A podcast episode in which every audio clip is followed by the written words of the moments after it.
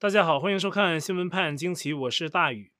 美军和其盟友啊，在阿富汗喀布尔机场的撤离行动正在紧张的进行，但是还有大量人员需要撤离。拜登拒绝了盟友的一致请求，不再延长撤离期限，硬是要在八月三十一号完成撤离，把美军全部撤走，不留一人。现在呢，没剩几天了，那所以呢，作为阿富汗目前唯一的可以逃离塔利班恐怖统治的航空港。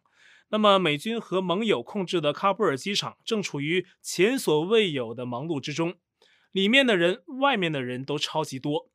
这是一个可以载入史册的，并不荣光，同时又充满悲伤的时刻。拜登啊，正为此经受着今年一月以来的最大政治压力。早有人在八月十五号塔利班重新掌权的第一刻就呼吁他下台。而在八月二十五号，喀布尔机场外又发生了严重的重大事件，再一次震惊全球，更震动美国朝野。八月二十五号这一天呢，喀布尔机场外东南角区突然有人持枪向人群开火，随后便是两声巨大的爆炸轰鸣，这是两个自杀炸弹的袭击，刹那间硝烟四起，断肢流血，火光交错成最恐怖的画面。说是恐怖呢，但是突如其来的这一切，在现场的人们呢，可能是脑中还一片空白，而没有直接被爆炸波及的附近人群，则是很快缓过神儿啊，赶快漫无目的的朝反方向奔跑，这给要逃离塔利班的阿富汗众生相又平添了一幕惨状。爆炸分别发生在喀布尔机场的艾比大门和巴伦酒店。美国中央司令部司令麦肯锡将军引用阿富汗当地的公共卫生部门统计的数字，在美东时间八月二十五号下午对媒体说，已知两场爆炸造成超过六十人死亡，至少一百四十人受伤。其中啊，最令美国公众无法接受的是，爆炸中有十二名美军士兵死亡，还有十五名美军士兵受伤。这再一次成为阿富汗失守之后美国人的奇耻大辱。也是无法接受的额外人员损失。拜登承诺的撤离会安全有序进行，也再次化为泡影。发生爆炸的艾比大门区域啊，人员众多，这里的袭击很可能是汽车炸弹。而另一个爆炸地点巴伦酒店，则是一栋拥有一百六十个房间的旅社，它可能是被自杀炸弹客袭击啊。极端分子呢，会把威力强大的炸药绑在自己身上，混入人群。然后在人潮密集处引爆。巴伦酒店的网站上自称，它是喀布尔最安全的旅馆了。啊，之所以这么说，是因为它距离喀布尔机场不到一英里，在机场的安保缓冲区的范围内，并且呢，紧邻国际安全协防部队 ISAF 的治所。也正是因为这种安全的信心啊，巴伦酒店在最近两周成为阿富汗难民申办逃离的受理中心。同时呢，也是要撤离阿富汗的美国公民的一个集合地点。那上一周啊，刚有在这里集合的大约是一百六十九名美国公民被美军直升机接入机场。电影台词啊，经常说越危险的地方就越安全，可能这话有时候反过来讲也适用啊，就是越安全的地方也越危险。巴伦酒店呢，因此成为八月二十五号恐怖袭击者的目标。很显然，袭击者呀是想制造美国人的大量伤亡。中央司令部的麦肯锡将军还对媒体说，两场爆炸发生后，美军开始调查施袭者，并且继续排查机场周围任何潜在的更多的袭击威胁。除了身穿炸弹背心的自杀炸弹客，还可能存在火箭弹袭击、炸弹汽车的袭击等等。但是呢，没过多久，喀布尔市内又发生了另一场爆炸，也是今天在喀布尔的第三次爆炸。一辆塔利班的汽车，哈。在喀布尔市中心的行驶过程中，触碰到一枚炸弹，引发猛烈的爆炸，附近的建筑物全有震感。而在八月二十五号喀布尔地区的爆炸事件中，除了有美军士兵死伤，还有申请逃离的阿富汗难民、美国公民，甚至是塔利班的武装分子死亡。人们可能会怀疑哈，这次爆炸是不是塔利班搞的？但是为什么塔利班自己搞的，还有塔利班的人在爆炸中遇险呢？所以呢，根据目前外界能得到的公开信息，爆炸事件最大的嫌疑来自于伊斯兰的恐怖组织 ISIS。这个组织也已经宣称为事件负责。而且呢，令人有点意外的是，ISIS 这一次除了针对美军，也同样针对塔利班啊。至少他们的声明是这么说的。这等于是伊斯兰极端组织之间啊，也发生了内讧。英国卫报报道，ISIS 认为塔利班是背叛伊斯兰教的组织，因为呢，塔利班跟美国有进行和谈的动作，所以 ISIS 把塔利班描绘为美国的代理人啊，并且批评塔利班的伊斯兰信仰存在缺陷。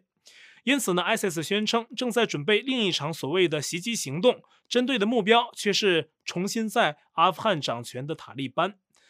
这种局面的出现呢，令外界都觉得哭笑不得。也由此，我们可以发现，ISIS 是更加极端的伊斯兰恐怖组织，看上去啊是完全不会跟美国有任何妥协余地的。但是呢，也有人问啊，这爆炸事故是否也是塔利班允许它发生的呢？ISIS 是不是在跟塔利班合作演戏呢？啊，对于这个问题呢，美军中央司令部的麦肯锡将军也被记者问到，他是这样回答的：Do you still trust the Taliban, and is it possible that they let this happen? So as to whether or not they let it happen, I don't know. I don't think there's anything to anything to convince me that they let it happen. 麦肯锡解释说呢，塔利班希望美军在八月三十一号前撤走，美军也同意，说双方有共同目标，只要共同目标存在，在这一点上双方就有默契。塔利班方面呢，也在某种程度上减少了美军的安全担心。在喀布尔的机场内啊，现在是英美等军队呀设置的重重防线，而在机场之外。就是塔利班武装分子的大包围圈，这一方面呢，可能是对一些想撤离的阿富汗人士威胁，就是啊，可能被塔利班阻挠。塔利班通常只允许有外国护照的人进入，可也不排除有的逃离心切的阿富汗人啊，钻地道、爬下水道进入机场。哎呀，反正现在就是啊，有空就钻，都想走。但是呢，通过这些特殊通道进入机场的那是非常少了。而另一方面，塔利班在外面包围机场，也是跟美军达成的一种协议。从某种程度上讲啊，也保证了机场不受过度的冲击，至少它的存在形成了一道屏障。麦肯锡呢，可能是从这个角度讲的啊，说塔利班减少了美军的安全担心。总之啊，这位美国将军是不相信塔利班参与了爆炸袭击，而塔利班方面的回应啊，也很耐人寻味。塔利班的发言人居然公开谴责这场恐怖袭击。他们的发言人穆贾希德在推特上说：“塔利班坚决谴责喀布尔机场发生的针对平民的袭击，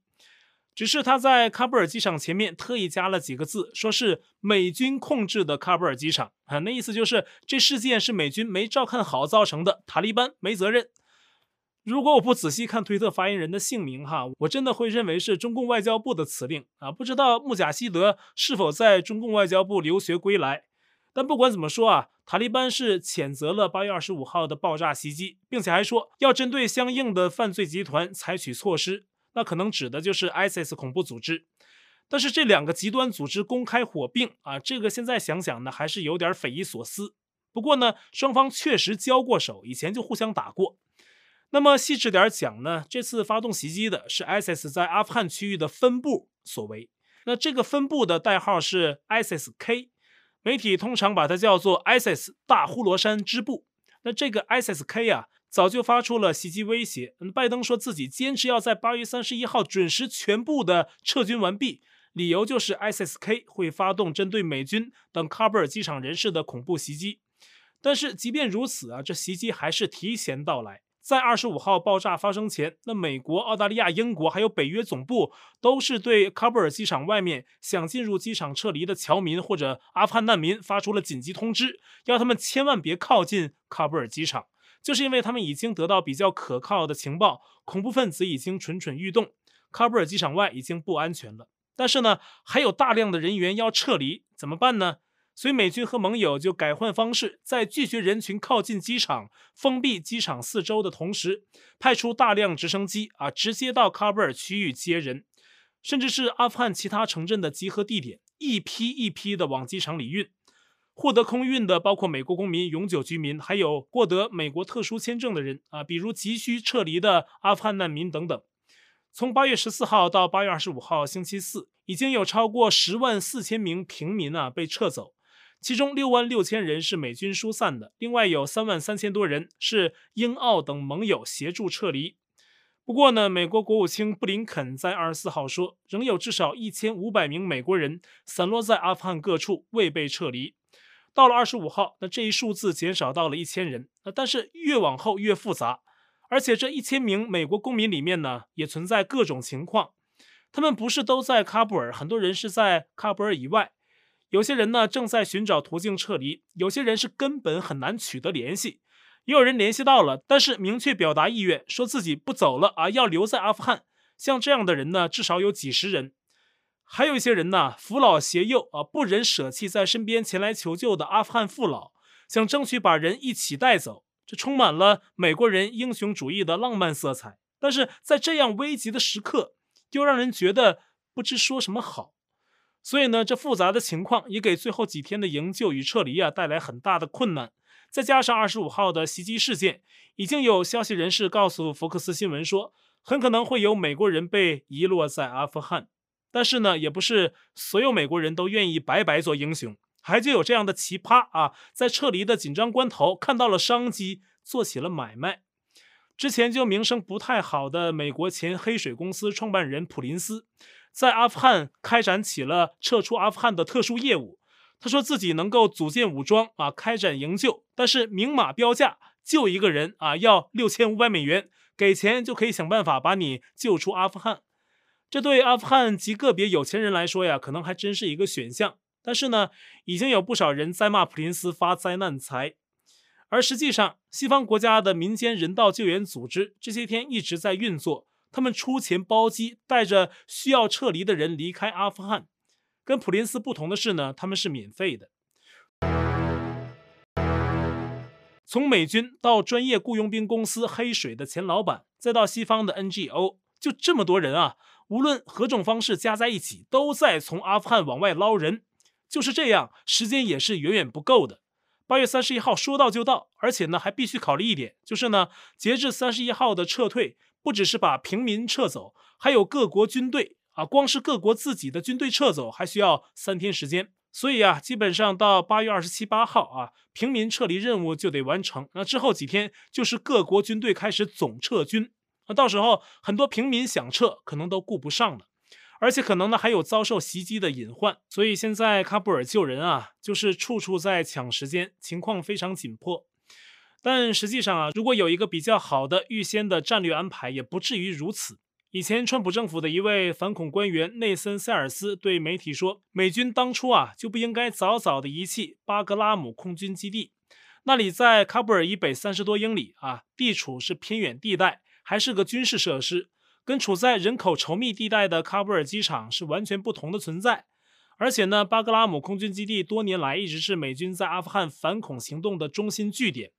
如果安排在那里进行最后的撤离行动，就可以避免好多的混乱。而且呢，那种地方美军做防御啊也会更容易，恐怖分子在暗中的袭击行动会更难安排。那么，八月二十五号的喀布尔爆炸发生之后，拜登政府在第一时间取消了所有活动。包括白宫的新闻会、拜登跟美国州长的会议，还有拜登会见以色列总理的日程也往后推迟。以色列总理的代表团呢，不得不退回在华盛顿 DC 的旅馆，等待新的会议时间安排。国务院和五角大楼的新闻发布会也纷纷推迟，为新发生的爆炸事件整理材料，准备对媒体声明。那么，美国的川普啊，先于拜登发出文字声明，说他和梅拉尼亚为逝去的美国士兵深深哀悼。这场悲剧本不该发生，他也因此让人更悲伤，也更加难以理解。希望神佑美利坚。川普的声明很简短，虽然没有提拜登的名字，但是批评的意味已经在里面了。而美国的共和党呢，有很多人开始呼吁拜登辞职或者是被弹劾，包括联邦参议员布莱克本、国会众议员斯泰芬尼克、罗尼杰克逊等人啊，也开始呼吁要拜登下台。不过，川普执政期间啊，出任过美国驻联合国大使的尼基·黑利则提出了一个现实的问题。他说呀，因为阿富汗事务处理不当，拜登理应下台。但是呢，按照继承的顺位，接替他的很可能是卡马拉·哈里斯，就是中文名叫贺锦丽的那位。那尼基·黑利说呀，如果哈里斯上台，那情况还要糟糕十倍。以上是共和党一些人的反应。那拜登本人啊，也在美东时间的八月二十五号下午五点发表了电视讲话。他先是默哀，然后呢，慰问了一下逝去的美军死难者家属，接着提出了几个要点啊。第一，他说呀，自己愿意对最近发生的一切负责，同时强调呢，说他从来不认为美国士兵该为建立一个阿富汗民主政府去送命，继续为自己的撤军辩护，继续认为现在结束一场持续了二十年的战争正当其时。第二，拜登说已经在研究对 SSK 的打击计划，要让他们付出代价。第三，他说撤离行动会如期进行，不会受恐袭影响。如果阿富汗在地的美军还需要增添人手，他也会支援。另外呢，要是还有持美国签证的阿富汗人过了八月三十一号还想撤，那也会考虑协助。想必拜登的这几句发言啊，仍会招来两极化的评价。跟八月十五号塔利班重夺政权不同的是，这一次美国朝野的怒火更大。拜登的发言恐怕未能起到足够的灭火作用。在阿富汗的一系列事件啊，对他的政治代价可能还是很大的。就在拜登发言后啊，白宫回应了共和党要拜登辞职的呼吁。那拜登团队的回话说：“现在不是谈政治的时候啊！”别看这一句话很简短，但估计啊是他们深思熟虑之后才想出来的。而在二十五号同一天，美国媒体爆料，美军跟塔利班在就喀布尔机场合作的事项上似乎存在一个争议的动作，就是美军为了让包围机场的塔利班分子给需要进入机场的人放行，给了塔利班一份长长的名单，上面有美国公民。永久居民，还有阿富汗获得美国签证的人的姓名，这被人批评是给了塔利班一份猎杀名单，有极大的安全隐患。美国议员和一些军方人士啊，正在为这个细节问责。无论暂时提供了什么样的临时性的合作，哈，塔利班都是希望美军走的。但是呢，有一派势力却不希望美军走，这个呢，可能有些朋友会感到意外。川普政府顾问惠顿对美国福克斯新闻说：“呀，别看中共拉拢塔利班，那实际上最不愿意美军走的就是中共。”惠顿说呢，中共外长王毅在八月早期就喊话说：“美国撤军不负责任啊，不能一走了之。”这实际上透露了一个现实，就是美军的存在稳定了阿富汗的局势。过去二十年，中共是受益者，坐享其成。在美军的安全维护下，中共趁机发展“一带一路”。也在阿富汗当地开展了很多商业项目或交易，而塔利班上台了，中共可能就要学着自己跟塔利班相处。但是呢，塔利班只是伊斯兰中的一派，伊斯兰中还有不同的派别。中共在新疆的政策不可能让所有的穆斯林都愿意睁一只眼闭一只眼，有的穆斯林派系可能就会不服，可能就会训练武装分子进入新疆，发动恐怖行动，这都是中共所担心的。也就是说，按照惠顿所言。中共即便能控制塔利班，但是众多复杂的伊斯兰势力需求啊、恩怨啊、渊源呢各不相同，那都是很难去平衡的。美军在阿富汗以至于中东地区苦心经营几十年，仍没搞定，那对中共来说呀，应该是更难了。